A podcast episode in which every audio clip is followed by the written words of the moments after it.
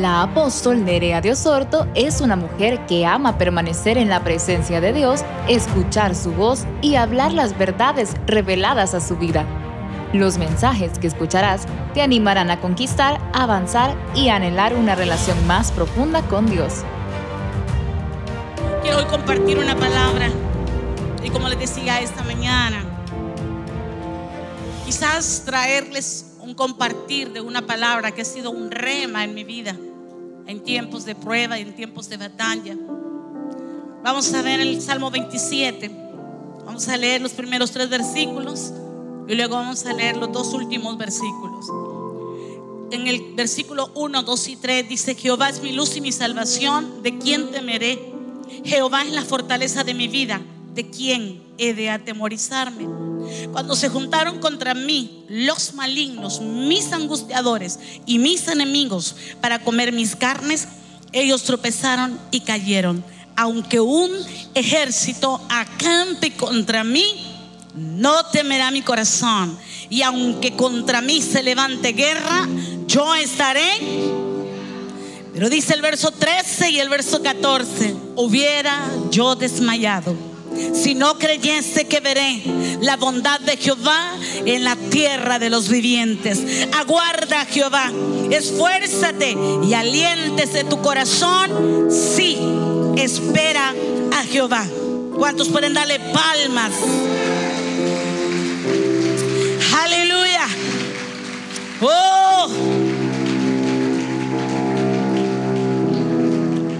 Ese es uno de los salmos escritos por el salmista en tiempos de prueba, en tiempos de persecución. Pero a través de este salmo nosotros encontramos herramientas maravillosas que nos pueden fortalecer en los días de batalla, en los días de prueba, de aflicción. Y el salmista nos muestra que en medio de sus días de dificultad, él ha aprendido a hacer algo. Y en primer lugar, él nos muestra que a Él le ha ayudado en los tiempos de dificultad y en los tiempos de crisis. Es enfocarse en la bondad de Dios. Usted se imagina en el tiempo que fue escrito este salmo. Era en el tiempo de persecución. Era en el tiempo donde el rey Saúl se había levantado persiguiendo la vida del, del rey David para matarlo. Algunos dicen que probablemente él tenía 16 años cuando fue ungido como rey, como el futuro rey de Israel. Y que hasta los 30 años él ve cumplida esa palabra profética. Usted se imagina más de 10 años esperando el cumplimiento de una palabra que fue dada por la boca del profeta Samuel. Pero no solamente fue una información, sino que fue un empoderamiento. Porque dice la escritura que cuando el, profeta derrama sobre él el redoma de aceite, dice la escritura que el Espíritu Santo vino sobre él. Desde aquel momento David no volvió a ser el mismo. Desde aquel momento David fue ungido. El Espíritu Santo estaba con él, vivía en él. Ah, pero qué poderoso es poder ver y entender que tras la palabra profética siempre habrá guerra, siempre habrá batalla. ¿Sí o no? A veces nosotros nos molestamos y nos enfadamos porque se nos dio una palabra profética y estamos queriendo que la palabra se cumpla mañana, que sea mañana o que sea la otra semana. Pero cuando van pasando las semanas y los meses, lo que proviene generalmente es un estado de desánimo, de desaliento, de desesperanza, de tristeza, de poder pensar, ah, esa palabra no venía de parte de Dios. Si hubiese sido de Dios, no me hubiese sobrevenido todo lo que he pasado. Pero la Biblia nos muestra muchos hombres que pudieron ver la aflicción y pudieron ver la guerra y la batalla tras una palabra profética. José, el joven soñador, la escritura nos muestra que Dios le dio sueños donde le mostraba cuál era el diseño y el propósito eterno de Dios para la vida de él. Y usted se imagina, José está emocionado. Dios le ha mostrado que lo va a engrandecer y que va a ser tanto el engrandecimiento de Dios para él, que Dios lo va a levantar y sus hermanos y su padre vendrán a él. Qué tremendo, qué gozo, qué alegría. Él quería compartir con todos su gozo, su alegría. él quería que sus hermanos disfrutaran. Pero ¿qué fue lo que le vino? Persecución, batalla. ¿Qué es lo que usted hace generalmente tras una palabra profética? ¿Cuántas palabras proféticas vienen y, Dios les habla una y otra vez? ¿Y cuánta gente se molesta? Y hay gente que dice, yo ya no quiero una palabra profética más. Yo ya no quiero que me profeticen. Porque yo quiero que Dios me hable para mí presente. Pero cada vez que voy me dan una palabra que es igual que la que me han dado todo el tiempo. Yo necesito que Dios me diga algo para ahorita, cómo yo resuelvo mi presente. ¿Cuánto les ha pasado eso? A mí me ha pasado. En los tiempos de mayor dificultad, antes de iniciar lo que era Ministerio Sebaot, había un joven, un pastor, lindo pastor, que ahora, imagínense usted las cosas, ahora es uno de los pastores que están bajo cobertura nuestra. Y él acostumbraba a ir todas las semanas a orar conmigo. Y un día yo le dije, Señor, no quiero ver más a este hermano. Me tiene hasta aquí hablándome lo mismo. Ya estoy cansada, ya sé. Lo que él me viene a decir, ya lo sé. Yo quiero una palabra para hoy. ¿Cuántos de ustedes les ha pasado eso? Y pareciera como que es que a Dios no le importa tu presente. Pareciera como que Dios no ve, no sabe. ¿Sabes por qué? Porque Dios cuando te ve a ti, inmediatamente Él está viendo su propósito eterno para tu vida. Él está hablando de lo que ya fue trazado en la mente y en el corazón de Él. Entonces Él está viendo que esta leve tribulación momentánea no se va a comparar con la gloria que viene. Dios no se va a por tus circunstancias. Lo que Él está esperando es que avances, es que camines, conquistes. Entonces recuerdo que este pastor llegó un día a casa y me dijo esta palabra, yo tengo pena con usted. Yo no quería venir más. Porque no sé, me dice, de repente yo sentí que usted ya no quería oír más las mismas palabras proféticas. ¿Cómo cree que me sentí avergonzada?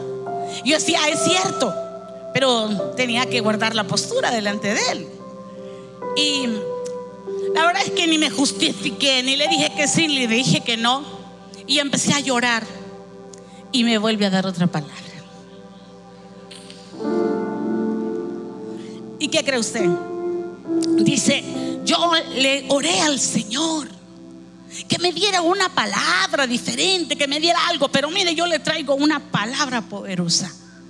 Y cuando me da la palabra, la palabra habla donde dice que Dios no es que se haya olvidado de nosotros, sino que más bien tiene paciencia con nosotros. Se imagina, usted está esperando que Dios le dé una palabra para allá, para el momento. Y Dios está siempre hablando de lo mismo. Y esto es lo que pasó con David. Parecía que este hombre tenía un conocimiento profundo de lo que representaba lo profético. Él tenía una revelación de lo que era la voz profética de Dios. Parece que David entendía que cuando Dios hablaba, Dios cumplía lo que hablaba.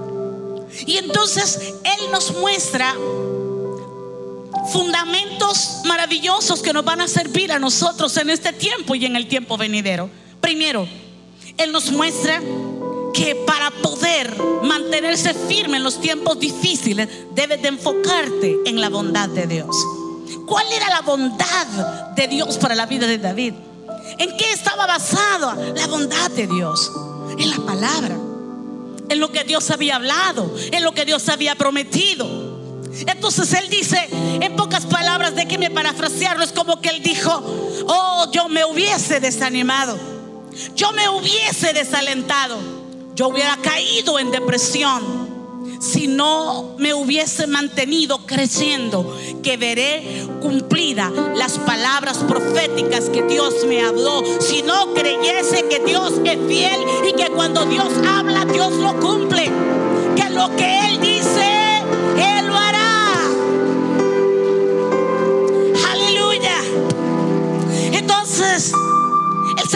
como que está diciendo, apégate a lo que Dios ha dicho acerca de ti. No te detengas en este presente. No olvides que Dios ha dicho acerca de ti. Por eso dice, no, no, no. Yo me hubiese desmayado con todas las cosas que han pasado. Más de 10 años de guerra continua, desiertos, cuevas, persecuciones.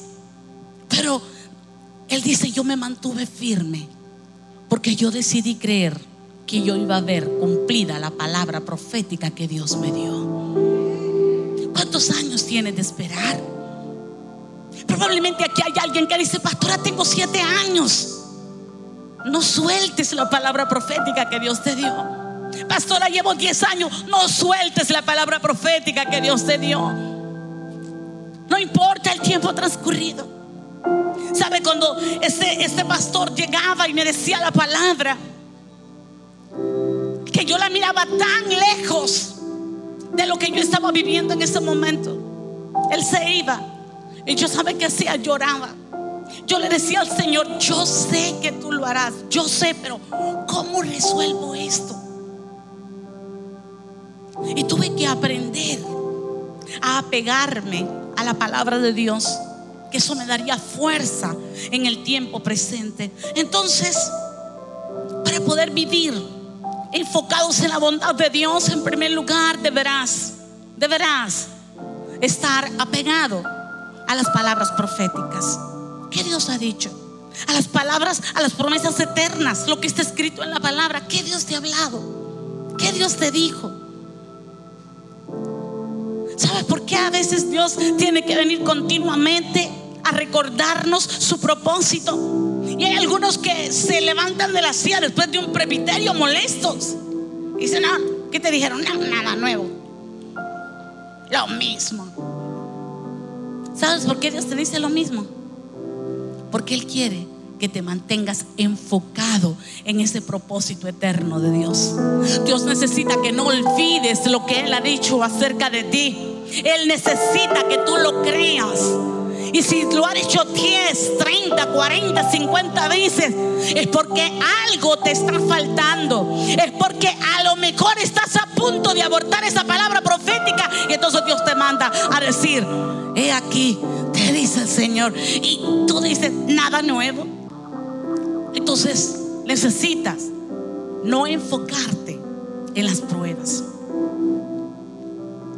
Lo profético tiene que ver con lo que Dios hará tiene que ver con mi futuro, pero no con el futuro de Dios. Quiero que escuche bien esto. Lo profético está enfocado en mi futuro, lo que Dios, lo que viene para mí, lo que Dios está diciendo que viene, que Dios hará conmigo. Pero ese es mi tiempo. El tiempo de Dios no es el futuro. Quiero que escuches bien esto. Porque cuando tú entiendas esto, esto va a afirmar más tu fe. Eso tiene que ver con el presente de Dios, porque en Dios no hay ni pasado ni futuro. En Él todo es ahora. Entonces, como no está en lo que Dios hará, Dios tiene formas muy usuales de hablarnos.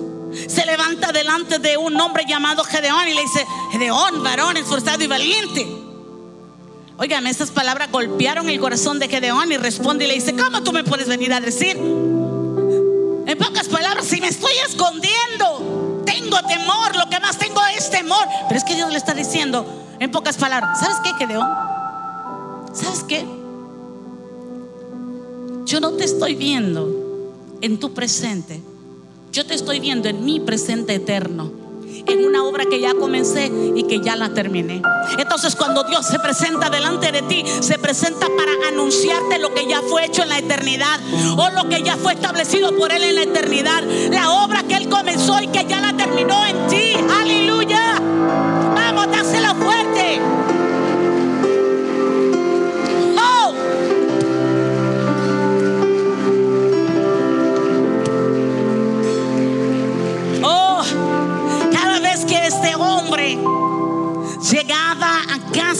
profetizarme, en esas profecías estaban todos ustedes. Y me miraba tan lejos de verlas cumplidas. No te enfoques en las pruebas presentes. Ese es el gran problema que nosotros tenemos. Perdemos tiempo apreciando la tormenta, apreciando la persecución. Sin embargo, el salmista nos muestra qué hacer, cómo desenfocarte de las pruebas. Usted me, dirá, es mi realidad. Es que no es que no vamos a reconocer. Sí tenemos que reconocer nuestros problemas, tenemos que identificarlos. Porque sería irresponsabilidad nuestra no identificar cuáles son nuestras necesidades. Viviríamos en una fe irreal. Es necesario que nosotros identifiquemos, que reconozcamos. Pero este hombre inicia este salmo mostrándonos que cuando vienen sus enemigos, cuando vienen sus angustiadores a buscar sus carnes, cuando ellos vienen tras de él, y cuando ellos se juntaron, óigame bien, cuando dice que se juntaron es porque eran bastante. Él dice, aunque un ejército acampe contra mí, ¿qué dice? No temerá mi corazón. Y aunque se levante guerra contra mí, ¿qué dice? Yo estaré confiado. ¿Por qué? Porque Él tiene una revelación. Y Él dice, no voy a abrirle la puerta al temor. El temor es lo primero que llega en los tiempos de prueba. El temor es la primera voz que llega. ¿Y cómo se manifiesta el temor? Diciendo, oh, no lo vas a lograr. Oh, esto no tiene salida. Mira los años que tienes. Mira cuántos años estás eh, ya para cumplir. Mírate. Y el mundo nos puede descalificar. El temor es, es, esa, esa fuerza que viene para robarnos la potencia. Y después de que viene el temor, viene el desánimo. Y después de que viene el desánimo, viene la depresión. Mm. Entonces el enemigo continuamente va a estar presionando. ¿Para qué? Para que abramos la puerta al temor. El salmista nos muestra que él peleaba contra el temor. Era como que cuando oía el galopar de los caballos de Saúl, 10 años siguiéndolo. O cuando escuchaba el galopar de los caballos, cuando escuchaba los gritos de guerra de sus enemigos, él traía su mente y era como que declaraba, oh no, Él es mi luz, mi Dios es mi salvación, Él es mi luz, Él es mi salvación.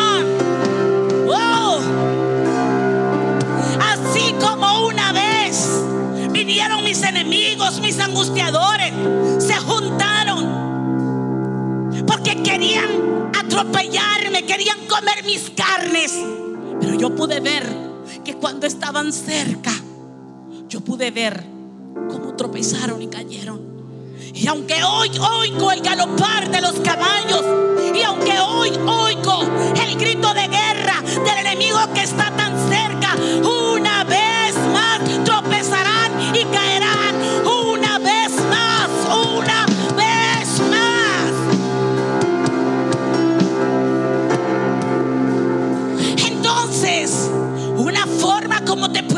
mantener enfocado en la bondad de Dios es que en medio de la prueba traiga memoria las victorias pasadas.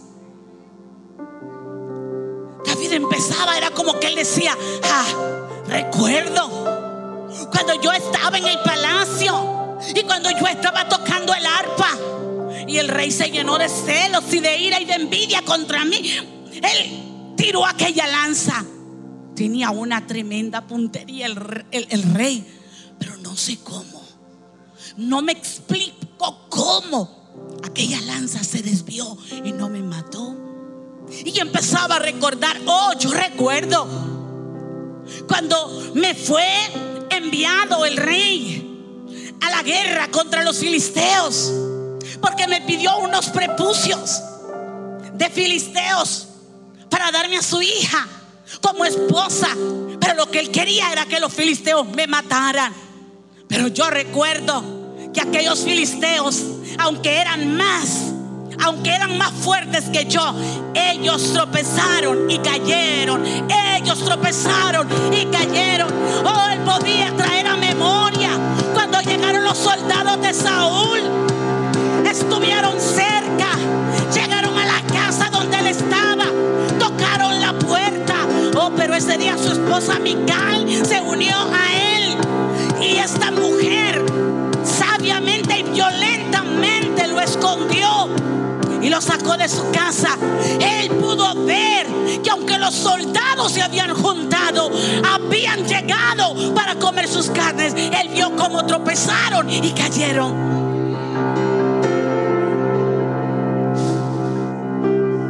Era recordar un día cuando él estaba en Nayot, derramada en la escuela profética de Samuel, llegó una tropa de soldados de Saúl. No es fácil mantenerse firme y sin desmayar en medio de la guerra. No es fácil. Usted se imagina el hombre más buscado de Israel. No está escondido en ninguna cueva, en ningún desierto está en la escuela de profetas de Samuel. Usted que se imagina, dijo Saúl, les pan comido. Y mandó su primer grupo de hombres. Y cuando llegaron, no hubo derramamiento de sangre, no hubo muerte, porque ahí lo que había era gloria. Y la gloria envolvió a sus enemigos y el espíritu de la profecía vino sobre ellos. Y mandó su segundo regente y su tercer regente y pasó lo mismo. Y usted se imagina, Saúl, David adorando. Y cuando de repente le dicen, David, ahora es el rey el que viene en persona. Ah, si Dios lo hizo una vez, lo va a volver a hacer otra vez.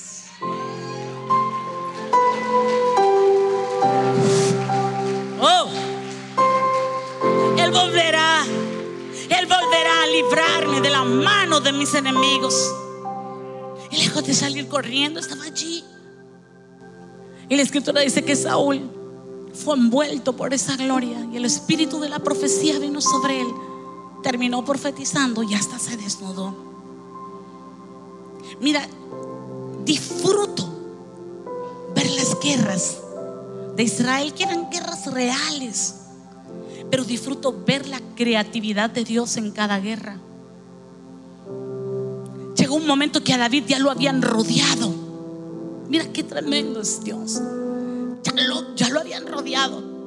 Y esta vez sí que no había escapatoria para el hombre. Y cuando ya está Saúl cerca de agarrarlo, ¿qué crees tú que hizo? Dios levantó a los filisteos. Y se levantaron contra Israel y llegan y le dicen, Saúl, los filisteos se han levantado. Cuando yo leo ese pasaje de la palabra, yo le digo, Señor, eres extraordinario. Usted se imagina cómo estaba ese hombre. Ese día estaba cercado.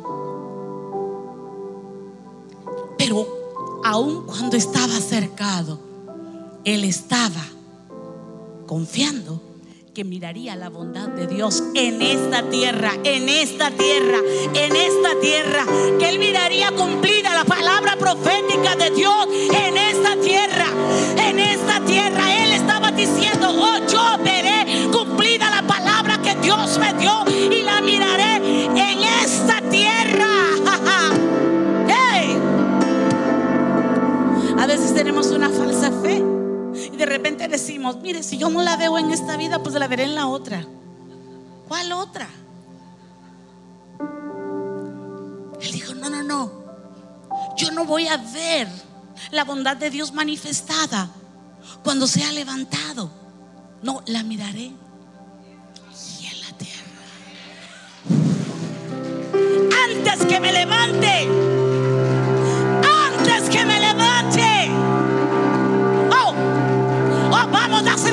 dáselo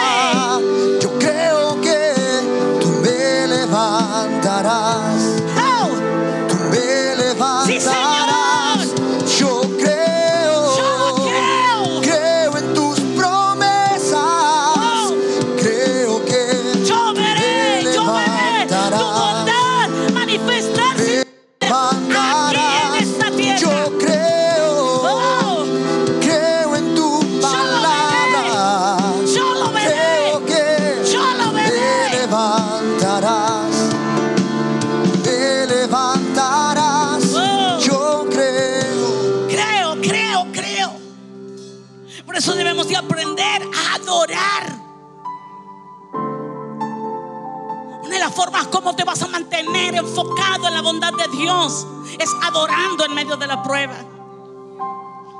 Y adorar, mis amados, no solamente es cantar. Es haciendo lo que tú sabes que tienes que hacer, viviendo una vida de obediencia. Diezmando. Ay, Dios mío, pero ¿cómo voy a diezmar en tiempo de crisis? Hazlo. Prueba a Dios que mirará su bondad. Ofrendando. He visto a Dios sorprenderme de maneras extraordinarias. Oír el susurro de su voz y decirme, da esto. Señor, pero es lo único. Dalo. Y luego abrirme una puerta extraordinaria. Adóralo. La adoración es una llave poderosa. Porque la adoración nos enfoca no en nosotros mismos, sino en Él. Y eso nos va a ayudar a permanecer apegados a la bondad de Dios. Pero algo más que nos va a ayudar es por la fe ver más allá. Lo profético tiene que ver con lo que Dios hará. Este fue un mensaje por la apóstol Nerea de Osorto. Sabemos que ha desafiado tu vida y te animamos a ponerlo en práctica. Síguenos en las redes sociales como Nerea de Osorto. Nos puedes encontrar también a través de Spotify, Apple Podcast y Google Podcast.